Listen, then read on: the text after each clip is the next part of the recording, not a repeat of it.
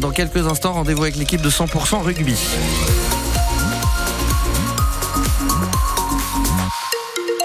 Mais tout d'abord les infos, le flash de 18h présenté ce soir par Céline Arnal. Bonjour Céline. Bonsoir David, bonsoir à tous. Ah oui, bonsoir, Du- oui. Oui, à 18h c'est bonsoir. C'est vrai, pardon. C'est la bascule. Vous avez tout à fait raison. On parle de météo? Oui, s'il vous Il va plaît. y avoir des nuages? Il va y avoir des nuages euh, à partir de demain matin parce que le ciel devrait être clair toute la nuit. Là, on a vu que le soleil faisait des petites percées cet après-midi.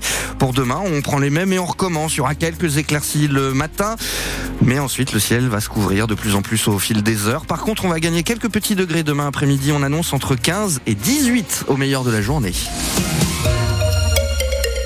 Elle avait distribué des tracts à Bayonne fin août, début septembre, des tracts menaçants envers les musulmans et notamment ceux qui fréquentent la mosquée de la ville. La septuagénaire a été jugée en son absence cet après-midi euh, par le tribunal judiciaire de Bayonne. Elle a été condamnée à quatre mois de prison avec sursis et 2000 euros d'amende compte rendu de l'audience à lire sur notre site francebleu.fr Pays Basque. L'homme de 32 ans qui pour sa part a blessé plusieurs personnes samedi gare de Lyon à Paris a été mis en examen cet après-midi.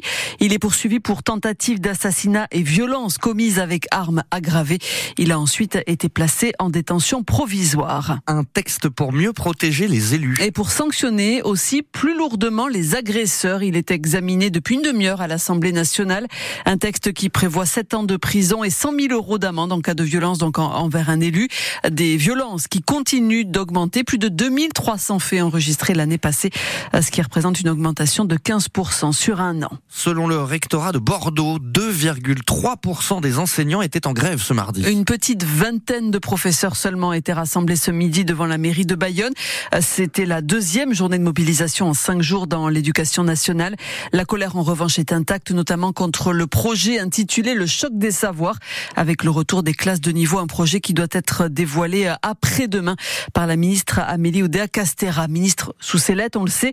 A priori, la nomination des derniers ministres du gouvernement euh, Attal n'est qu'une question d'heure. Le nom de François Bayrou euh, circule de plus en plus depuis sa relaxe hier dans l'affaire des assistants parlementaires du Modem. Euh, Le Premier ministre Gabriel Attal donc s'est entretenu du casting à la mi-journée avec le chef de l'État. Bilan plutôt positif pour les soldes d'hiver au Pays Basque. Oui, notamment dans les boutiques de vêtements de Bayonne ou de Saint-Jean-de-Luz. C'est le constat qui a été dressé à Bayonne. La braderie de ce week-end a même connu un joli succès. Et plus largement, c'est tout le mois de janvier qui est plutôt bon, selon Ivan Garcia Imuriante, le président de l'Office de commerce et de l'artisanat de Bayonne. On entend beaucoup dire que ça sert plus à rien, etc. Non, c'est hyper important. C'est vrai que le pouvoir d'achat, ben, il a été impacté, hein, clairement. On peut pas le nier. Et donc, on a toute une partie de la clientèle qui profite de ces moments-là, justement, ben, pour se faire plaisir avec des vêtements à des prix beaucoup plus accessibles. Pour moi, il n'y a pas eu de différence par rapport aux autres années sur les rabais. En revanche, il y a une belle dynamique sur ces soldes-là, cette édition 2024.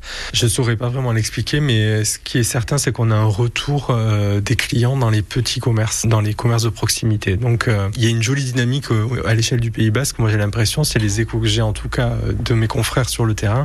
On a une offre aussi un petit peu alternative, donc c'est peut-être ça qui fait la différence. Voilà, et puis la météo a été aussi pour le moins clémente. On rappelle qu'il y a eu deux fois moins de pluie au mois de janvier qu'un mois de janvier normal. À deux semaines des vacances d'hiver, la Cour des comptes a rendu cet après-midi un rapport sur le modèle économique du ski français. Sans grande surprise, la Cour des comptes dit que ce modèle s'essouffle face au changement climatique. Les politiques d'adaptation restent en deçà des enjeux.